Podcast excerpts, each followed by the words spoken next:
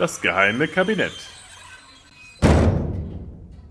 Hallo und herzlich willkommen zur mittlerweile 30. Folge vom geheimen Kabinett. Heute Tut Tut, die mysteriösen Trompeten des Pharao. Bei diesem Thema habe ich lange überlegt, ob ich es besser in das geheime Kabinett oder doch im angegraben Podcast unterbringe. Schließlich berichte ich ja über archäologische Themen im angegraben Podcast und auch die Ausgrabung des Grabes von Tutanchamun durch Howard Carter 1922 kommt ja dort in Form seines Grabungsberichtes zu Gehör. Ich habe mich dann doch für das Kabinett entschieden, oder wie jemand neulich so treffend sagte, den kleinen bösen Bruder von angegraben. Und das nicht nur aufgrund der Länge der Story, sondern weil die Geschichte über die beiden Trompeten aus dem Königsgrab ja auch in den Bereich der Musikarchäologie fallen und ich das, das Thema im angegraben Podcast demnächst etwas ausführlicher vorstellen möchte. Wir befinden uns kurz vor dem Ausbruch des Zweiten Weltkriegs. Das Medium Radio war noch relativ jung und zu Experimenten aufgeschlossen. Da versuchte sich die BBC an einer Live-Übertragung eines Klanges, der seit Jahrtausenden nicht mehr vernommen worden war, dem Klang der beiden Trompeten, die 1922 im Grab des jungen Pharao Tutanchamun gefunden worden waren. Es handelt sich um eine silberne und eine bronzene Sheneb, also eine Art kurze Trompete mit konischem Schalltrichter aus dem 14. Jahrhundert vor Christus. Beide sind etwa 45 Zentimeter lang, reich verziert und tragen die königliche Namenskartusche sowie die Kartuschen der Götter Amun, Re Harakiti und Ptah. Diese Götter stehen zugleich auch für die drei wichtigsten militärischen Einheiten und zeigen damit ihre Bedeutung für den Kriegseinsatz.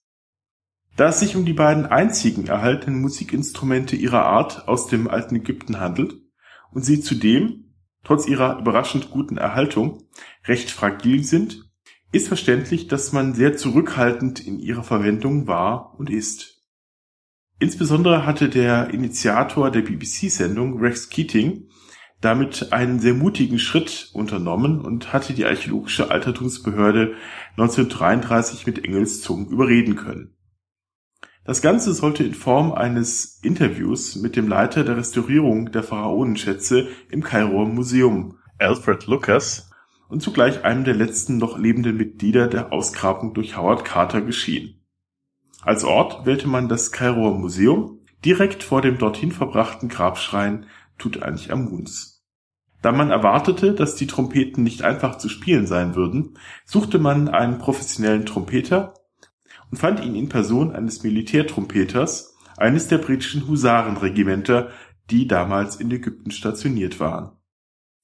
Auch wenn die Trompeten ursprünglich vermutlich nur ein oder vielleicht zwei Töne hervorbringen sollten, wollte Keating die 150 Millionen Zuhörer, das sind noch Zuhörerzahlen, nicht mit Getute abspeisen, sondern eine kleine Melodie mit drei bis vier Tönen spielen lassen.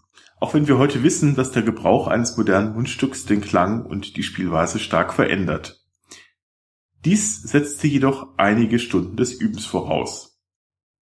Da die ersten Ergebnisse in ohrenzerfetzenden Misstönen endeten, zog man sich in eine Werkstatt abseits der Räumlichkeiten, die für den normalen Besucher des Kairo Museums geplant waren, zurück.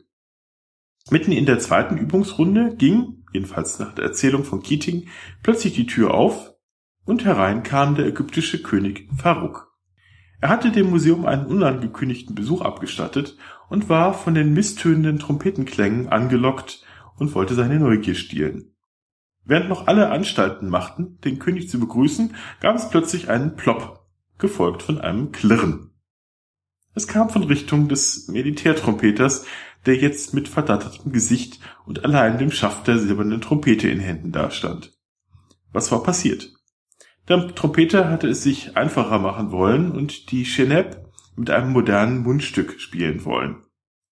Als dieses nicht ganz in den Hals der antiken Trompete passte, machte er es gedankenverloren so, wie er es bei seiner eigenen zu tun pflegte, er hieb mit der flachen Hand auf das Mundstück, um es in die Röhre hineinzupressen.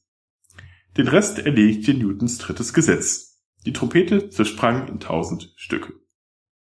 Man beschloss, den Vorfall unter den Teppich zu kehren, also im übertragenen Sinne, die Trompete schnellstens wieder zusammenzusetzen und kein Wort darüber zu verlieren, denn die Nachricht hätte vermutlich in der ohnehin angespannten politischen Situation zu Protesten der ägyptischen Bevölkerung führen können. Zumal der Übeltäter ja auch noch ein Mitglied der britischen Armee war. Der Soldat wurde übrigens danach im wahrsten Sinne des Wortes in die Wüste geschickt. Doch damit nicht genug. Es trat nun eine Reihe von Ereignissen ein, die Keating an den vermeintlichen Fluch des Pharao denken ließ. Das ist übrigens eine Presseente, aber dazu mal vielleicht später. Alfred Lucas hatte auf die Nachricht mit der zerstörten Trompete einen Anfall erlitten, von dem er sich bis kurz vor der Sendung erst wieder erholen musste. Am Tag der Sendung selbst, am 16. April 1939, fuhr Keating erst einmal auf dem Weg zum Museum mit dem Auto gegen einen Laternenpfahl konnte die Fahrt aber schließlich fortsetzen. Am Museum traf er auf Dutzende Reporter, die ihn nicht erreicht hatten, da sein Telefon offenbar defekt gewesen war. Die Wachen am Museum wollten Keating und den neuen Ersatztrompeter James Teppan vom Prince Albert's Own 11th Royal Hussars Regiment nicht hineinlassen, da sie nicht von der Sendung informiert worden waren. Sonntags war das Museum geschlossen. Und natürlich war der Museumsdirektor nirgends zu erreichen. Die Uhr tückte munter auf die 18 Uhr zu, an der die Live-Schaltung nach London stattfinden sollte. Gerade noch rechtzeitig erschien nun doch der Museumsdirektor mit dem Türschlüssel. Drin angekommen stellte man fest, dass inzwischen der Strom komplett ausgefallen war. Da das in Kairo aber nicht so selten war, behalf sich das Team der Radiotechniker mit mitgebrachten Batterien, die sie in fieberhafter Eile im Schein von zwei Taschenlampen verkabelten. Fünf Minuten vor der Schaltung fielen auch noch diese beiden Taschenlampen plötzlich aus. Es war stockdunkel. Irgendwer konnte allerdings eine Kerze auftreiben, sodass nun doch nach über 3000 Jahren die Welt wieder den Klang der beiden Instrumente vernehmen konnte. Man stelle sich die Szenerie vor die modernste Übertragungstechnik der damaligen Welt, illuminiert vom flackernden Kerzenschein der alten Welt. Wir hören mal kurz in den O-Ton der BBC hinein. The trumpets of the Pharaoh Tutankhamun, Lord of the Crowns, King of the South and North, Son of Bread.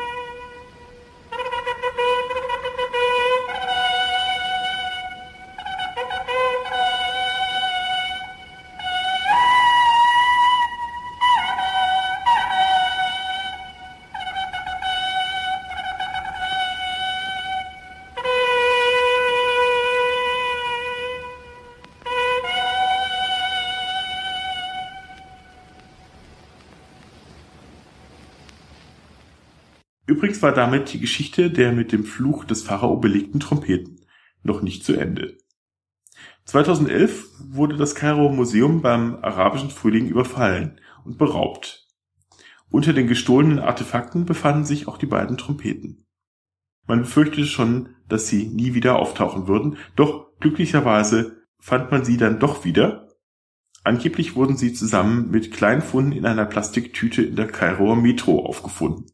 Das passiert übrigens häufiger, als man denken würde. Auch in Freiburg hatte man in den 80er Jahren mal etliche archäologische Fundstücke in einer Plastiktüte in der Straßenbahn entdeckt. Und das ist nur eins von mehreren Beispielen.